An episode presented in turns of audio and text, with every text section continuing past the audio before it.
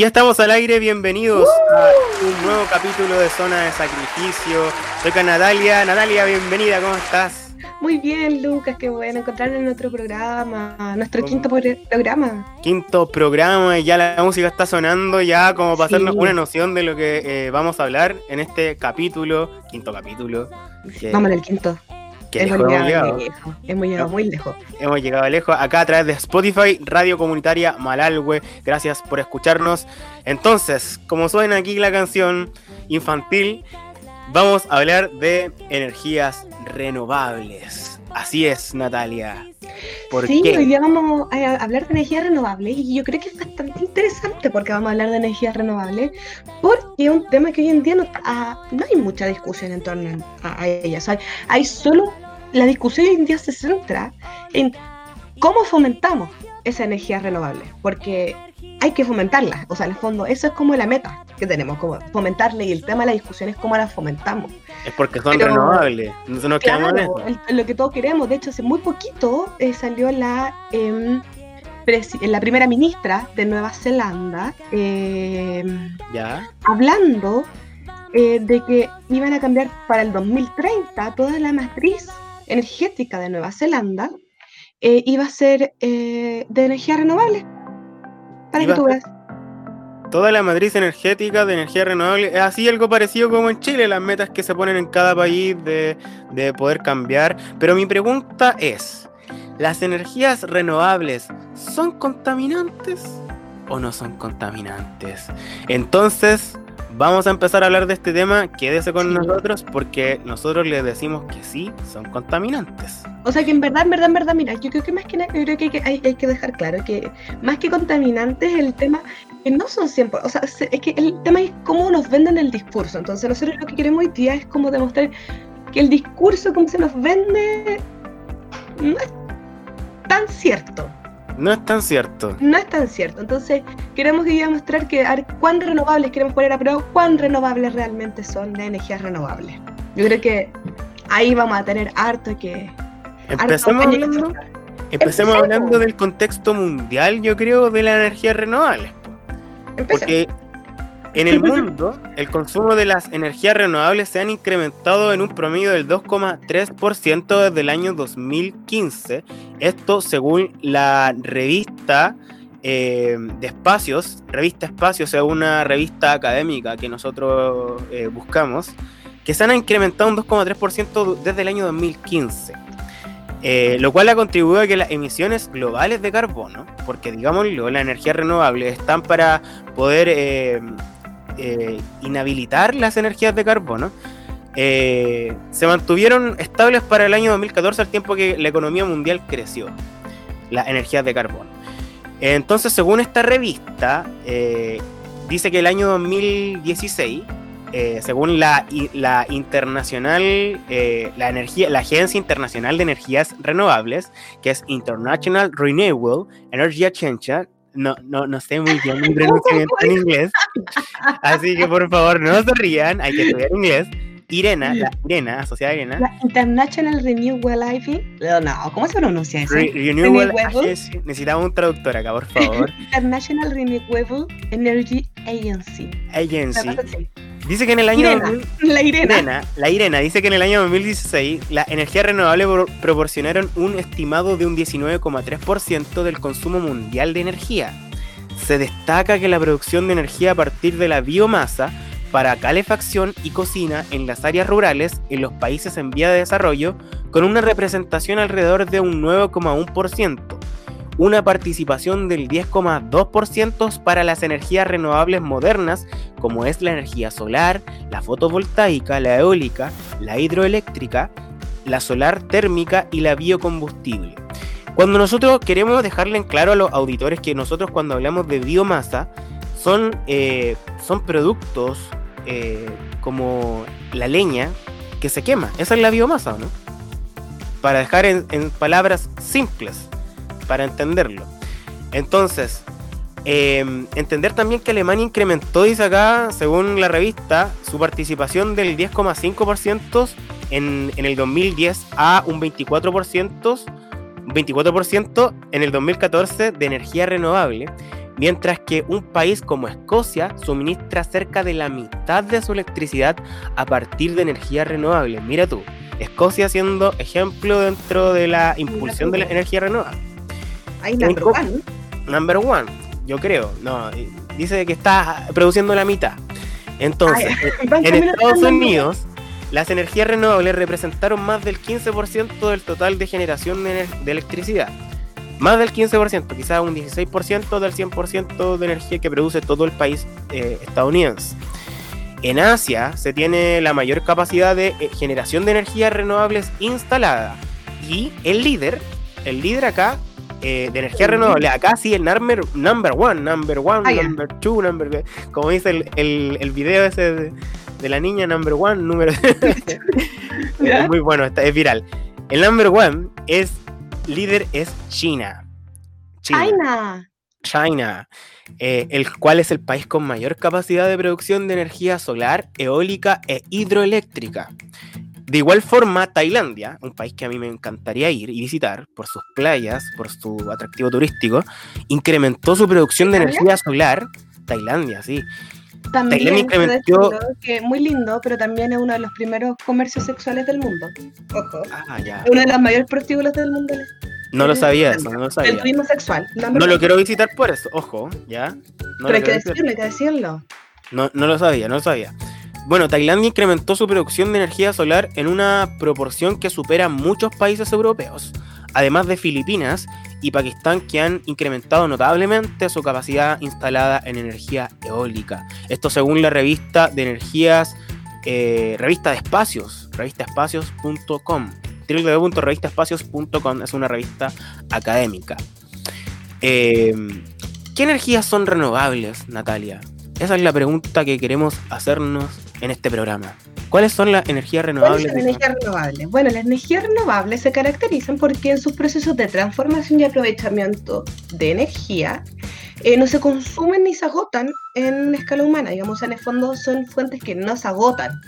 Como que eso es lo que tenemos asociado y que además eh, son 100% renovables, o sea, se van renovando con el tiempo. Los vamos a tener para siempre, constantemente. Em, entre esas fuentes de energía más conocidas y las más, digamos, promocionadas, podemos encontrar la hidráulica, la solar, la eólica y la mareomotriz, que es la de los océanos. Mm, ya. Dependiendo de su forma, digamos, también de explotación, puede venir también la geotérmica, eh, la biomasa, que es la que estábamos hablando hace un poquito, y también tenemos los biocombustibles. Ya. Entre, por ejemplo, la energía eólica, la energía, digamos, relacionada con el viento, que es el aprovechamiento de, la energía del viento. Em, esta energía se hace a través, digamos, de la instalación de los parques eólicos, a través, digamos, de la de la instalación, digamos, de estas grandes turbinas que son, pueden ser bipala o tripala, digamos, que pueden tener dos, tres alitas, digamos, y que van girando, que parecen, digamos, estos, estos grandes remolinos, parques con grandes remolinos, captando la energía del viento, que de hecho en Chile tenemos el Parque Chiloé. Que el Parque Chiloé. Sí. Claro, el Parque Eólico, que ahí tenemos uno de los representantes, podríamos decir, a nivel nacional. Y hay un conflicto socioambiental ahí. De hecho, ya lo hablamos en el primer capítulo. El capítulo. así igual, que lo pueden escuchar si lo quieren revisar un poquito más. Al igual que la instalación del Parque Eólico Pililín en Valdivia. Ah, ojo también. Ahí también, otro, otro, ahí tenemos, que todos los conversamos en el primer capítulo, como ya decíamos, así que si los quieren ahí ahondar, los pueden escuchar. Por Spotify. Sin problema por Spotify. Bueno, volviendo a una planta de, generación eólica, una, una planta se compone de un conjunto de turbinas y generadores eólicos, digamos que están controlados y que permiten captar, digamos, a través del movimiento y de la intensidad del viento, digamos, esta energía generándola, llevándola a grandes cargadores, los cuales se van a mantener y van a proporcionar la energía. ¿ya? Una de las cosas importantes a tener en consideración con estos elementos para aprovechar bien un parque eólico, se tiene que, uno, tener en consideración primero la velocidad del viento. Si hay poco viento, no se va a mover la turbina, la, la alita, y si no se mueve la alita, no tenemos energía. Así que, si es un lugar de poca energía, o sea, perdón, de poca presencia de viento, no sirve, uno. Lo otro también a tener consideración, aparte de la cantidad de viento, también es la rugosidad del suelo, ¿ya?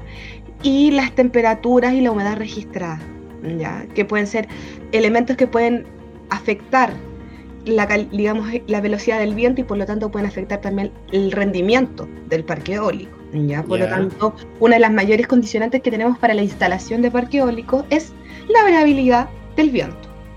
O sea, tiene que ser constante durante el tiempo. De la velocidad del viento. Claro. Otra opción que tenemos es la energía eh, fotovoltaica asociada principalmente a uno de los recursos más abundantes y que ha significado ser el dios de muchas culturas, que es eh, del Tata Inti, que es la energía solar. Una de las formas de aprovechar la energía solar es a través de la generación fotovoltaica, que es a través de los paneles solares, más conocido como los paneles solares. ¿Ya?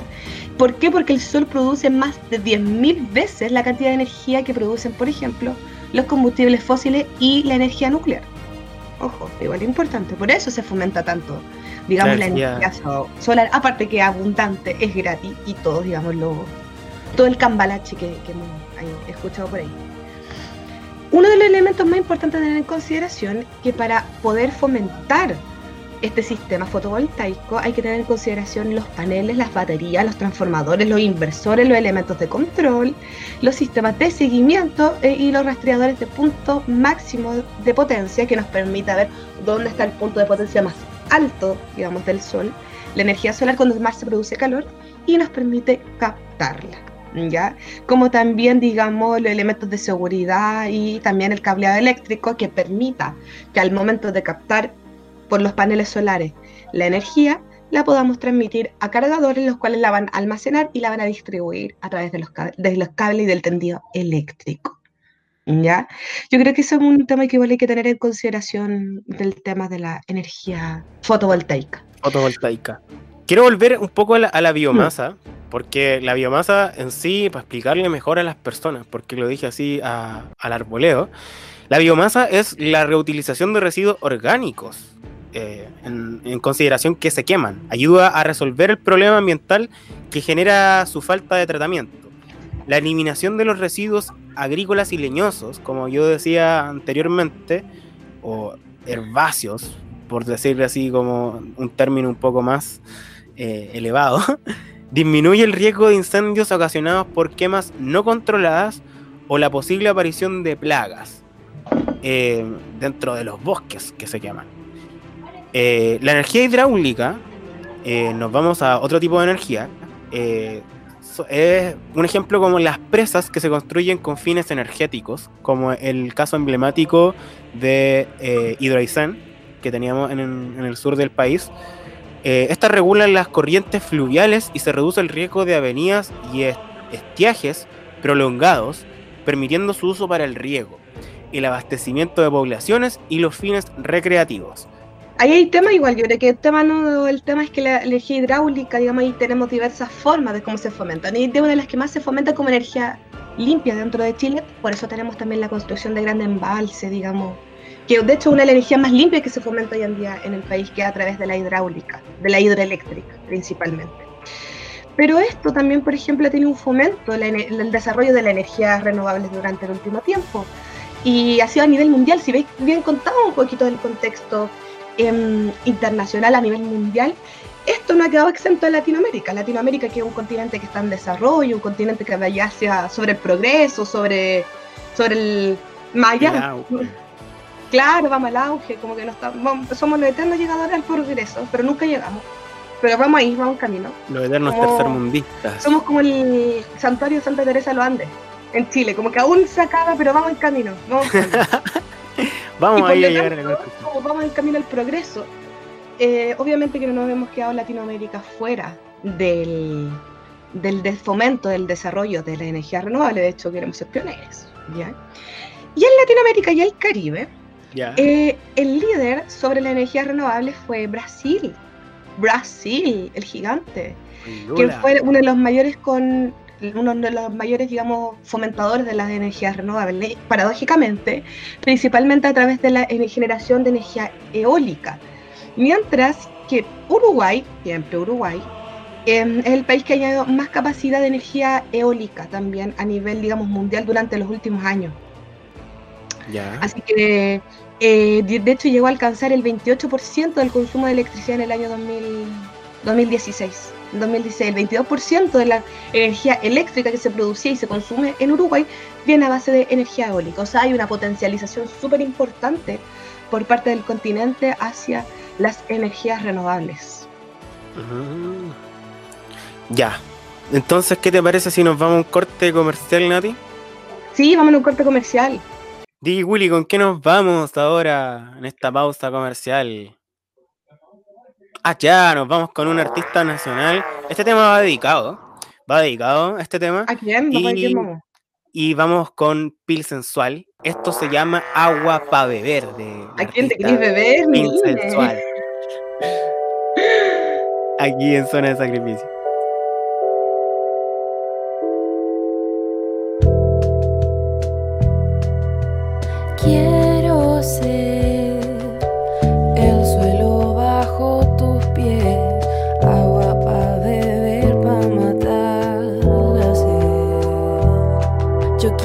La montaña para recibir al sol y ser yo la que lo escolte a su morada. Todas las mañanas ser yo testigo del camino que comienza, que crece y que alumbra y que luego acaba y cuando cae la noche. Me quiero vestir desnuda y caminar sin pies, saludar a la luna y recoger mis lagrimitas para llenar lagunas. Deshojaré todas las flores para mi fortuna. Quiero ser el suelo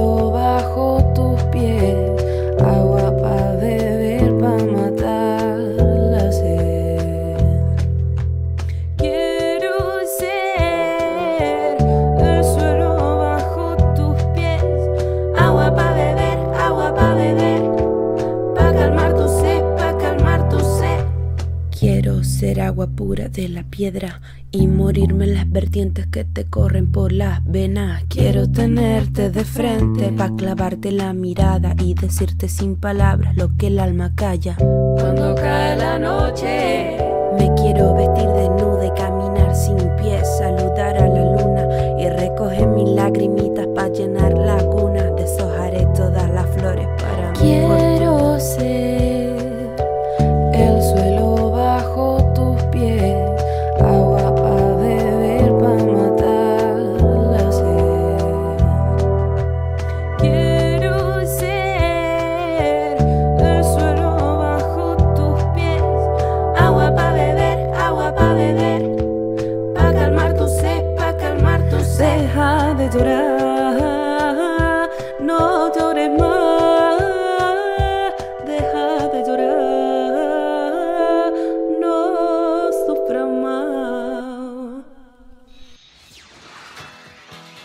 ya estamos de vuelta aquí en zona de sacrificio. Qué temón. Es un hermoso tema. Me encanta. No, ahora cambiamos temazo por el temor. Ya, vamos temor. bien. Estamos el, el. Estamos cambiando el término. Temazo por temón. Muy bien. Estamos hablando de energías renovables. Eh, si las energías renovables son o no contaminantes, es una pregunta que vamos a ir respondiendo a través de todo este programa. Y nos quedamos con eh, las energías renovables, pero ahora vamos a pasar a hablar de las energías renovables en América Latina. Natalia. Ya veníamos hablando un poquito de eso, lo dejamos como introducción un poquito en el anterior, en donde principalmente hablamos de Brasil y Uruguay como los grandes inversionistas, los grandes fomentadores en el continente de energías renovables, principalmente asociadas a la eólica, donde más han sacado como lo que más han sacado ahí, como lo más han fomentado. Pero es importante hablar sobre las inversiones que se han hecho en respecto a energías renovables en Latinoamérica. Durante 2015, como decíamos a nivel mundial, mundial, mundial, eh, los que más eh, invirtieron en proyectos de generación de energías renovables limpias eh, fueron China, India y Brasil para el año 2015, los cuales aportaron más de 156 mil millones de dólares eh, para, digamos, fomentar la energía renovable, lo cual es harto, harto, harto, harto. La mayoría de estos fueron, eh, de estos fondos, digamos, que se, se, se invirtieron, es importante destacar porque lo hicieron países en vías de desarrollo, digamos, países que son altamente industrializados, pero que van en vías de desarrollo, China, India y Brasil. Ojo, ¿Ya? igual no, no es menor decir dónde se están invirtiendo y quiénes están fomentando estos, estos costos. ¿ya? Entender que- países, países industrializados que van en vías de la industrialización. Y entender que lo- el costo mundial global alcanzó los 285.900 millones. Y estos tres países, los que tú nombraste, China, India y Brasil, eh, el 55% de total, digamos, de estas inversiones, o sea, son los que más están invirtiendo, o sea, son sí, caleta, más de la mitad. En 2005, la inversión en Latinoamérica, aquí nos fuimos 10 años antes, em, constaba de mil millones al año.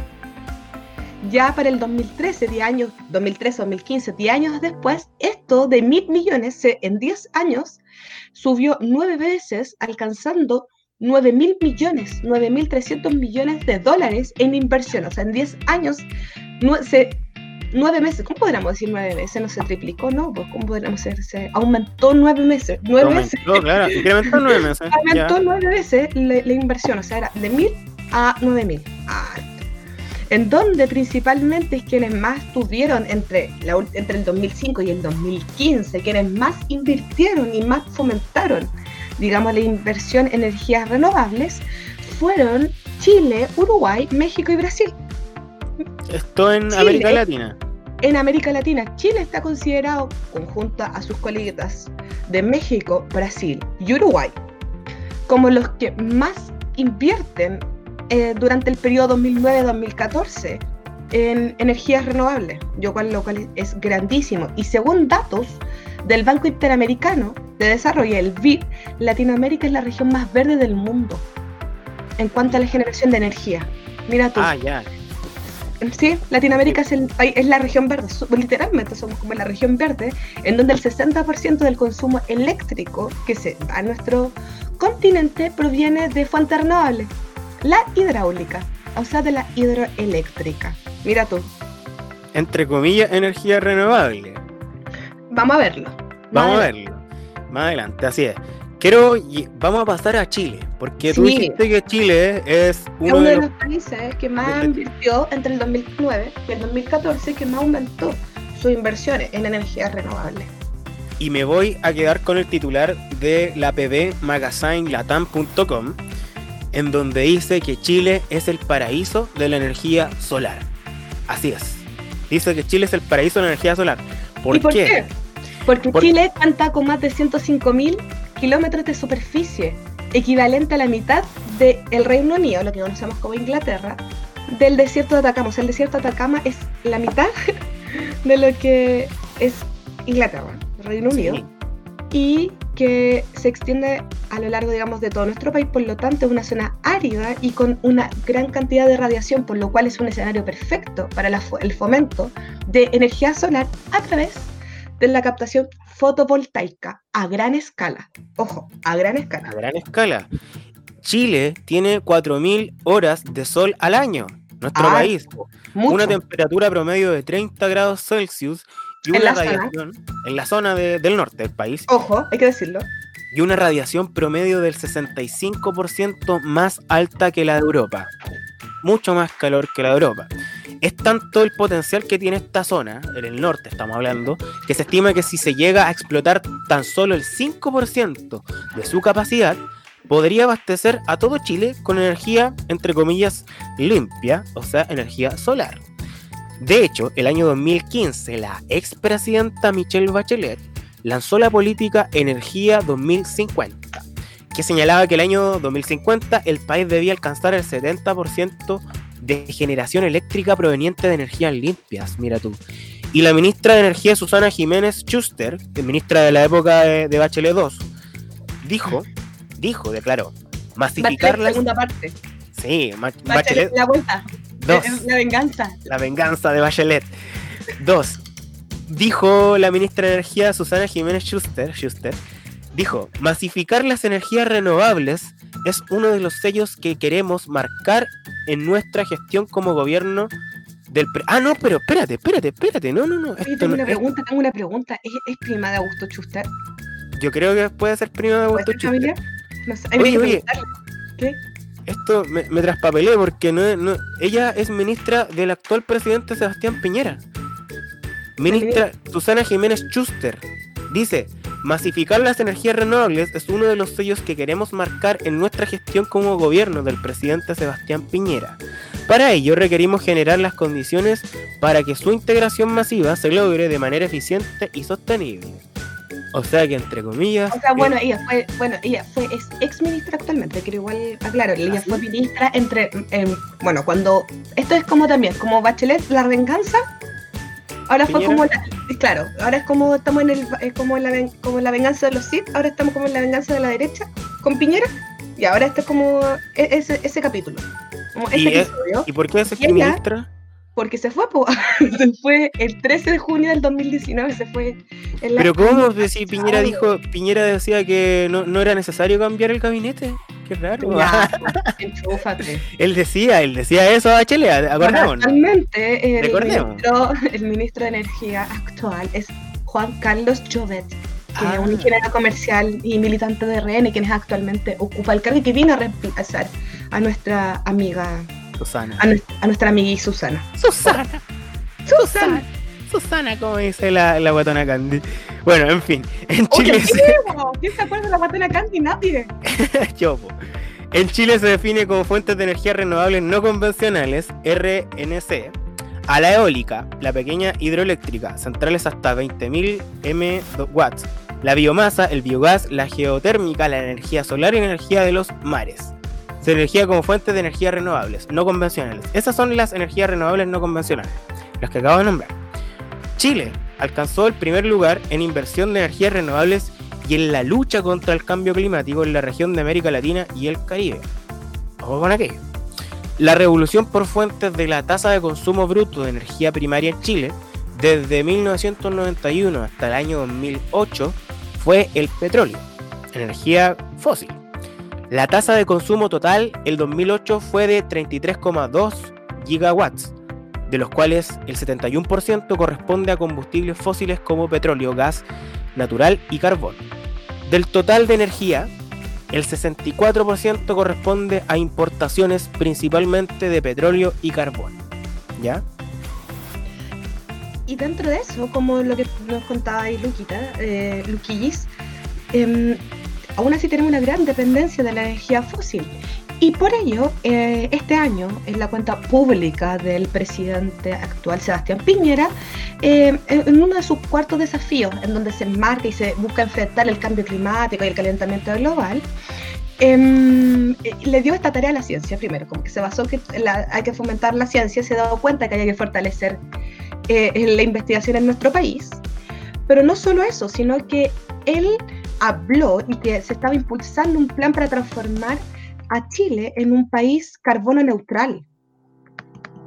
¿Ya? Es carbono- de- ¿Ya? neutral, es decir, con cero emisiones netas para el 2050, pero él lo que quiere es hacerlo antes del 2050, quiere ganarle a, a Bachelet la 2, a la Ya. venganza, y quiere hacerlo, él propone que fuera antes del 2050. ¿Ya? Y este plan, que de hecho lo anunció en la cuenta pública hace muy poquito, se basaba en cuatro pilares. Primero, en transformar nuestro sistema de transporte, que es 100% hoy actualmente en combustibles fósiles, en uno basado en combustibles limpios y principalmente a través de la electromovilidad, es decir, fomentar los autos eléctricos, en donde él además dijo que iba a fomentar con 2.220, 2.200, perdón, buses eléctricos, que es la red metropolitana de transporte, y así, digamos que es donde querían transformarlo. Y un, es el primer, primer pilar, como en el fondo Ya. fomentar y cambiar la matriz eh, energética de la, del transporte. El segundo es descarbonizar la matriz energética nacional, digamos, y basarla en energías limpias y renovables como la del sol, viento y geotérmica. Ojo, esas tres. Y que para el año 2024, o sea, es decir, exactamente en cuatro años más, eh, más del 30% de la capacidad de, de nuestra capacidad de generación a carbono, digamos, de nuestra materia energética que se basa en carbón, sería reemplazada por energías limpias, lo cual adivina cuánto costaría la inversión. Yo creo que un- una inversión de un 70%. Pero ¿cuántos de- millones? Te estoy Ah, ¿cuántos millones? Ya, ya. Yo porcentaje, Un chin. 20 mil ¿Cuánta millones. plata? Más. Oye, tuviste, no, bien, tuviste cerca, son 22 mil millones. 22 mil millones, ¿viste? Mira, tuviste al ladito, 22 mil millones va a Sí, costar esta- estos cuatro años de inversión. Hice un aproximado por si acaso. No, estoy y- leyendo ni nada. No, ahí fue un, un adivino.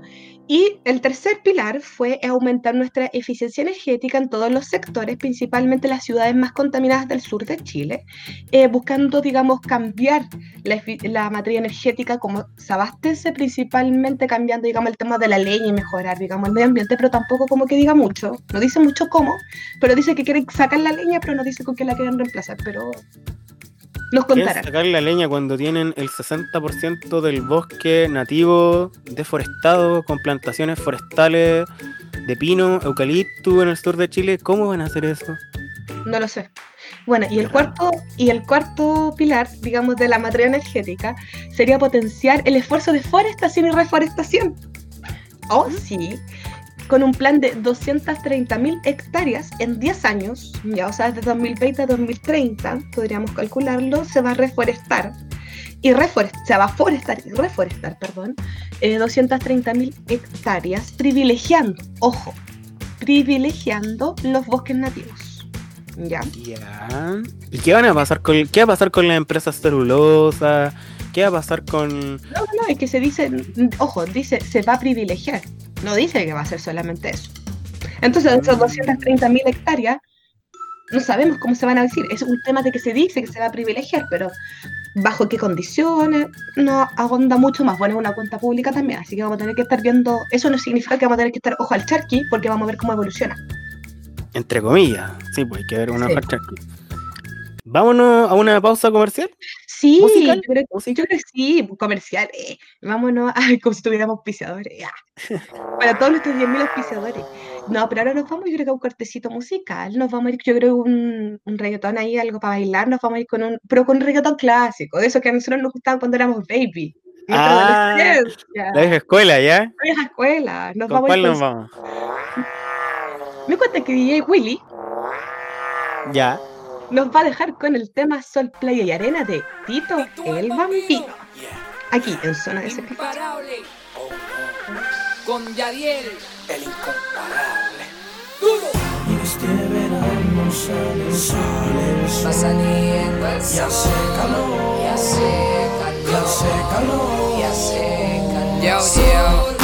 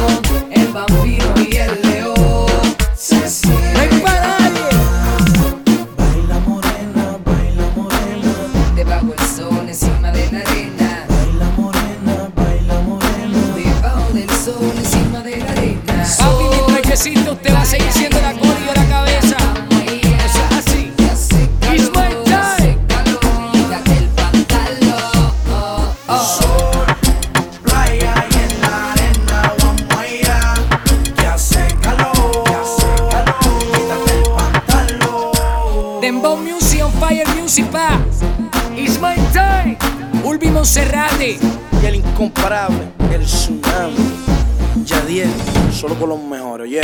Estamos sonando muy fuerte desde los 90 hasta el 2020. Los Jedi.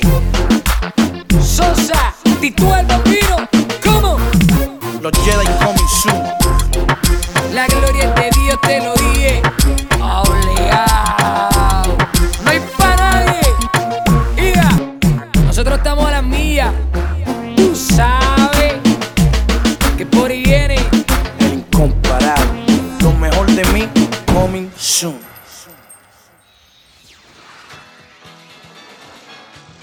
Y hemos vuelto después de este, de este reggaetón un poquito de baile.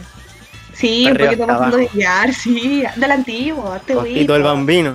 Ahí, el bambino, que estaba en Héctor el padre. ¿Qué habrá pasado? ¿Por qué pelearon? no sé. Es que ya sabe. Si alguien sabe que nos cuente, que nos cuente qué, por qué, qué pasó. Pero bueno, ya estamos hablando un poquito de cómo se desarrollaron las energías renovables y cómo se estaban fomentando en Chile. Y ahí ya hemos cachado que en verdad hay un, un fin, hay, hay como un discurso unánime, así como sí o sí hay que fomentar la energía renovable, invertir harto y millones, y hay un plan. Incluso que hoy en día un discurso que es transversal a todos los sectores políticos, la necesidad de reemplazar, eh, de, de- de- una, de enfrentar el cambio climático, que es inevitable y inevitable, punto. Ahí vamos a dejarlo como punto, punto, punto Ya. de interrogación, inevitable, y, y que es cambio climático, de la naturaleza se volvió loca, y que hay que cambiarle y que para eso necesitamos adaptarnos a los nuevos tiempos, a la modernidad, y para eso estamos fomentando la energía renovable, pero... Habíamos No. dejado plantear una pregunta al principio, Luquis. ¿Qué dices ¿Son tú? las energías renovables realmente, son realmente renovables, son contaminantes las energías renovables? Porque, claro, porque en el fondo es el discurso que tenemos y el que hemos dicho todo el rato, que son maravillosas, que son estupendas, que tenemos caleta, de hecho solamente el 5%, o sea, imagínate, energía limpia, pero en verdad están tan limpia, limpia, limpia. Y aquí le sacamos la ropa, así tipo lo- el equipo Rocket cuando se sacan la ropa. ¡Chá! y es verdad El que disfraz, es como, como el el, disfraz. el de Scooby-Doo, es como cuando le sacamos el meme Scooby, así como energías limpias y le sacamos la mascarita. ah, te descubrimos. Sí, son contaminantes. Lo podemos decir que sí, sí. ¿Por qué? ¿Por qué? Porque los impactos asociados a las ener- energías renovables son los siguientes. Y esto, según quién, Natalia, según Espacio UNED, de, es un documento de, del gobierno, ¿o no? No, no, no, no, no. Es de un autor, digamos, es de Carlos Pardo, digamos, es un, eso sí, un documento del 2001, hay que decirlo. Ya, bueno, según Carlos Pardo, el documento viera del, del 2001, pues. Cáchate. Se viene De- conversando ahí este tema, digamos. Se viene conversando. Vamos a hablar de las energías renovables porque en la fase de explotación las energías renovables no emiten contaminantes a la atmósfera, ya. No emiten gases eh, que, que sean contaminantes invernadero, en el claro. efecto invernadero. Sus problemas son más de tipo, entre comillas, visuales. En los aerogeneradores y plantas solares. Son acústicos, problemas acústicos también en aerogeneradores.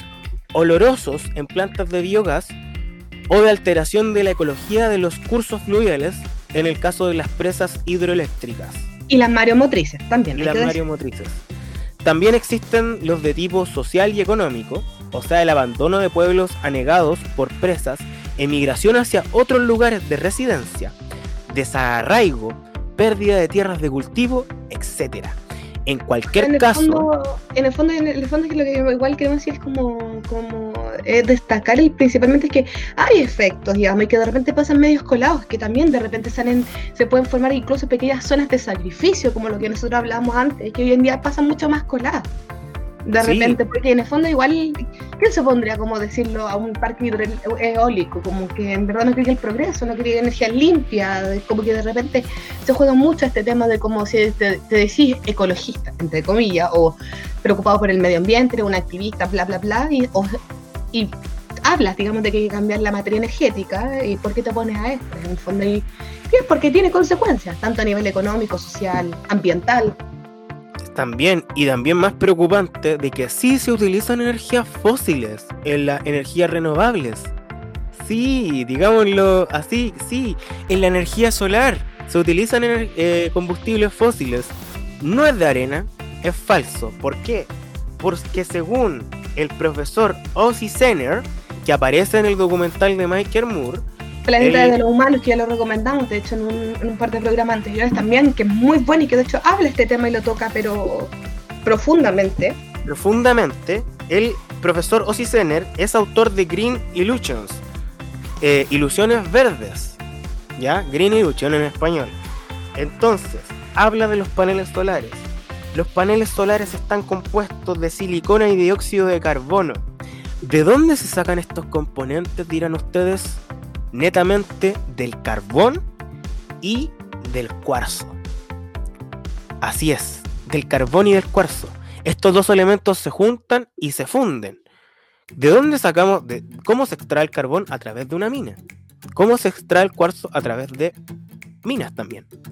Digámoslo, es extractivismo. O sea, en verdad yo creo que lo que muestra más que nada em, lo que podemos igual, el tema es como dejar planteados como, claro, tenemos los paneles solares, que los paneles solares duran, por ejemplo, entre 20 y 30 años, no duran más que eso, es que pueden ser más 40, pero hay un, digamos, un, cambio y estos paneles solares tienen componentes, componentes que son minerales, componentes que son, digamos, vienen y que se explotan a través de, de energía fósil. Entonces, la construcción de estos paneles, digamos, tanto la construcción como la instalación, por ejemplo, de este tipo de energía, tienen impactos ambientales que pasan de repente más colados porque no son, se pueden ser quizás tan visibles, pero sí tienen impacto. O sea, nosotros no podemos en estos momentos generar un panel solar si no tenemos cuarzo o si no tenemos otro elemento, como ocupar, por ejemplo, grandes extensiones, que también tienen impactos, digamos, por ejemplo, fomentar una de las represas más grandes de, de Latinoamérica, que es Itaipú, que está en Brasil, la compone, la comparte, perdón, Brasil, Uruguay y Argentina, que está ahí en la zona entre fronteras, eh, inundó prácticamente un pueblo completo Sí. ahí en Iguazú. Entonces es un tema ahí importante también como, como damos, por ejemplo. Tenemos impactos em, que si bien se puede, mucho igual lo excusan con que son reducidos en comparación a las energías, digamos, convencionales actualmente usadas, como que son de origen fósil, de combustibles fósiles, pero no es menor. Generan alteraciones, generan alteraciones, por ejemplo, en la- su fase de construcción, eh, donde tenemos mate- eh, transporte de materiales, ruidos, polvo, incremento de materia de suspensión en las aguas, en el aire, por ejemplo. Em, tenemos Incluso- modificación de la flora y fauna de la zona. Incluso, como eso, eso mismo, incluso destrucción del medio ambiente. Un desierto, en, un desierto no digamos que es una zona que no hay vida. En un desierto, señores, sí hay vida. Y lo pudimos ver también en el documental de Michael Moore, donde se destruía el árbol Joshua, que es un árbol, un árbol milenario que está en la época desde los mamuts incluso. Eh, el árbol Joshua se destruía para construir paneles solares dentro de ese, dentro de ese recinto. Eh, las instalaciones eólicas perduran unas pocas décadas, tampoco son eternas. Se, se mostraba ahí. en- ruido, y también Sí. generan ruido. Entonces, por ejemplo, tenemos que es lo que pasa, y que de hecho lo, habíamos, lo, lo nombramos al principio y lo volvemos a nombrar también, que es lo que pasa con el parque eólico en Chiloé, en donde tenemos, digamos, este reclamo por parte de las comunidades cercanas, aledañas a este parque, que reclaman, digamos, que se han desviado, digamos, eh, la- em, avistamientos de aves, digamos, avistamientos de aves que antes existían, ahora ya no están, eh, se han afectado nidificaciones, o sea, hay todo un cambio también en el, en el, en el ecosistema, digamos, de la zona. Entonces, se nos venden como energías limpias, pero en verdad nosotros decimos realmente son tan limpias como se nos venden, porque en el fondo nos traen de que esta es que seguir invirtiendo porque esta es la solución de aquí para siempre. O sea, como aquí nosotros con esto solucionamos el problema, cuando en verdad quizás no solucionamos el problema, sino que hay un tema de que sí, se puede decir que es un avance, pero no es la solución. No es la solución por completo. No es la solución al problema, no. hay temas detrás. Sí, porque cambiamos la, bio- la biodiversidad de la zona al momento de situar u- un- una planta de energía renovable dentro, dentro de esa zona y se transforma en una zona de sacrificio, como lo, lo hemos mencionado que muchas tomar unas zonas de veces. sacrificio, digamos que van a pasar coladas por este tipo de elementos. O sea, por ejemplo, en la fase de explotación de centrales hidroeléctricas, como lo que más nosotros conocemos, eh, tenemos la deficiencia de oxígeno en, digamos, en la zona, las acumulaciones de sedimentos se cambian, se cortan lo- los ciclos ecológicos. Entonces, Eso era lo importante, se corta el ciclo ecológico, como hablábamos en el capítulo anterior con la Camila Zárate, como Sí. el ciclo ecológico del agua, se cortan esos ciclos ecológicos. Vamos perdiendo importancia, pueden haber derrumbes, pueden haber, eh, cuando se pronuncian estos derrumbes por barro, ¿cómo se llaman? Los que ocurren en Perú, Aluviones. los aluviones. Pueden haber aluviones, eh, pueden en el fondo eh, haber desabastecimiento de agua, sequías, porque no se concentra el agua. Entonces es un problema, sí, es un problema y sigue siendo un problema grave. No, que no, no se minimiza acá diciendo, no, pero es que no es un problema tan grave. Ya, está bien, eliminamos un problema que es la son los gases, eh, los gases que es, eh, el efecto invernadero. del efecto invernadero, eliminamos ese problema, pero no, nos vamos a otro problema. Entonces, Es que- ¿cuál es la solución? ¿Cuál sería la solución idónea? Eh, es que yo creo que aquí no sé si hay una solución personalmente. Yo creo que aquí hay un tema que yo creo que es concentrarnos en que cómo nos venden el discurso. Porque sí, estas energías renovables pueden tener un impacto, y tienen, eso, eso es innegable, tienen un impacto mucho menor a la materia energética que hoy en día mundialmente tenemos acompañada de la producción de elementos fósiles. Pero eso, esa explotación no es una energía limpia, limpia. Y eso es lo que queremos decir, o sea, no es como que con llenándonos de paneles solares, llenándonos de parque eólico, llenándonos de, eh, por ejemplo, explotación geotérmica, que significa acabar eh, pozos profundos, como los que nosotros conocemos, a, eh, excavaciones prof- de una profundidad súper alta que también afectan, digamos, los la zona de los suelos, em, para la producción energética, o sea, Yo no puede- siento, es un- aquí hay un tema más detrás, o sea, como no, puede, no es solo cambiar la materia energética, sino que para poder abastecernos necesariamente también tenemos que tener cambios como sociedad. yo Porque para qué tenemos esta energía, ¿por qué estamos buscando tanto producir energía en verdad? yo siento, lo, lo voy a decir así, igual hay que tener en cuenta que hay empresas, empresas que han contaminado históricamente durante eh, los últimos, las últimas décadas, como McDonald's, con la carne, eh, como Shell, que, tiene, que trabaja con la energía, con energía fósil, como Total, también otra, como KLM Airlines o cualquier empresa eh, de aerolínea que esté, que esté situando el discurso del cambio climático y que tenemos que tener energía renovable, lo, lo sitúan. Oye, ustedes han trabajado con energías fósiles durante mucho tiempo. Shell no se sustenta sin, sin lo que es la energía fósil. O sea, lo llevan a su discurso para instaurarlo como un nuevo capitalismo verde.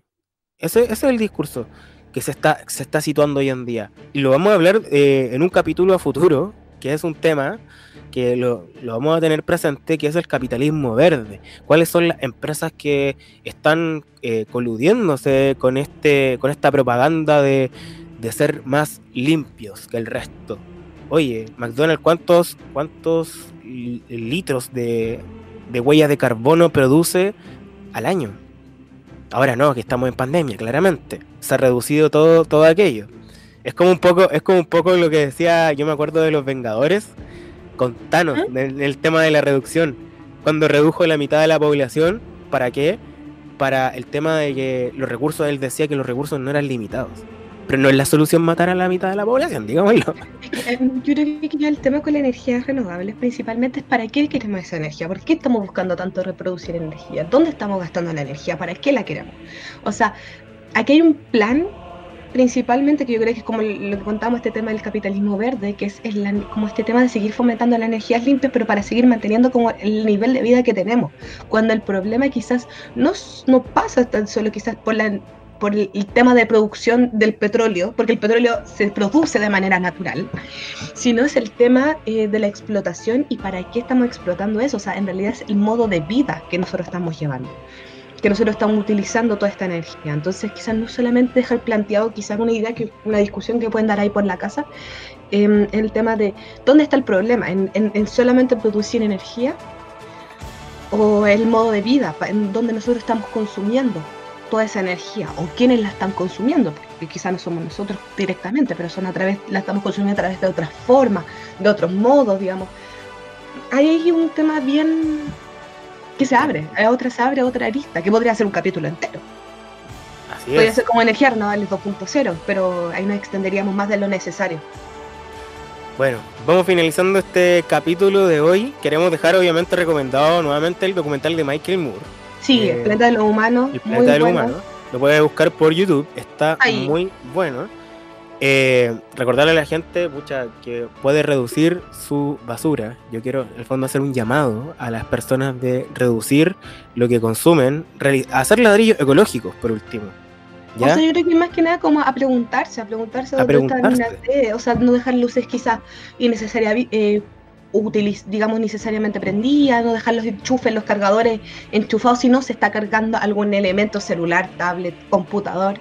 Digamos, ese tema, dejar cortadas las luces si no son necesarias, ocupar ojalá elementos que consuman poca energía, pero también no solamente de uno, sino también cómo los modos de vida que uno lleva, o sea, qué es lo que más ocupo, es, quizás si se puede movilizar a pie o en, en bicicleta, Bicicleta. pero también a informarse, también a informarse de quiénes son la, de cómo se divide la matriz energética en Chile. También nos podríamos sorprender bastante de dónde y quiénes están consumiendo también más energía en el país.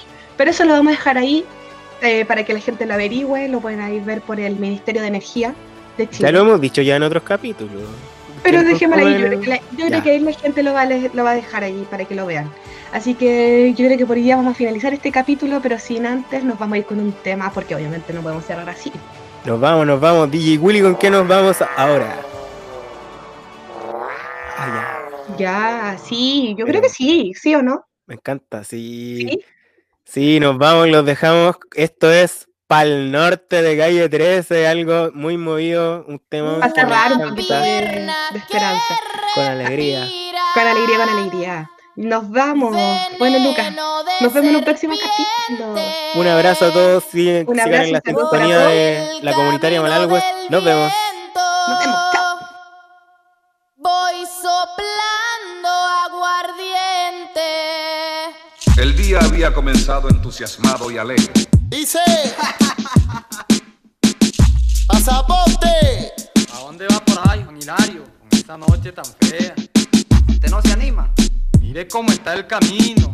Anegadito. No, hombre, compa. El camino es lo de menos. Lo importante es llegar, bro. Tengo tu antídoto. no tiene identidad. Somos idénticos. sin avisar. Vengo tranquilito. Para lo que ya no están. Para lo que están. Y lo que viene. Tengo tu antídoto. no tiene identidad. Somos idénticos. sin avisar. Vengo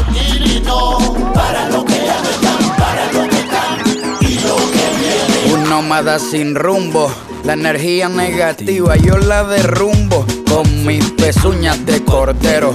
Me propuse a recorrer el continente entero, sin brújula, sin tiempo, sin agenda, inspirado por las leyendas, por historias empaquetadas en lata, por los cuentos que la luna relata. Aprendí a caminar sin mapa, a irme de caminata, sin comodidades, sin lujo, protegido por los santos y los brujos. Aprendí a escribir en mi libreta y con un mismo idioma sacudir todo el planeta. Aprendí que mi pueblo todavía reza porque las autoridades y la realeza todavía se mueven por debajo de la mesa. Aprendí a tragarme la depresión con cerveza. Mi patrono yo lo escupo desde las montañas y con mi propia saliva enveneno su champaña. Enveneno su champaña.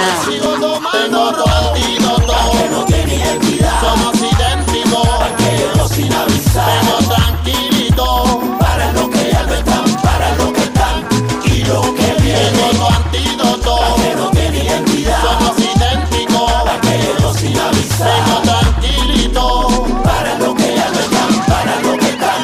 Y lo que. En tu sonrisa yo veo una guerrilla, una aventura, un movimiento. Tu lenguaje, tu acento, yo quiero descubrir lo que ya estaba descubierto. Ser un emigrante, ese es mi deporte. Hoy me voy para el norte sin pasaporte, sin transporte, a pie con las patas, pero no importa, este hombre se hidrata con lo que retratan mi pupila. Cargo con un par de paisajes en mi mochila, cargo con vitamina de clorofila, cargo con un rosario que me vigila. Sueño con cruzar el meridiano. Resbalando por las cuerdas del 4 de Aureliano y llegarle tempranito, temprano a la orilla. Por el desierto con los pies a la parrilla. Vamos por debajo de la tierra como las ardillas. Yo voy a cruzar la muralla. Yo soy un intruso con identidad de recluso. Y por eso me convierto en buzo. Y buceo por debajo de la tierra. Pa' que no me vean los guardias y los perros no me huelan. Abuela, no se preocupe, que en mi cuello cuelga la Virgen de la Guadalupe.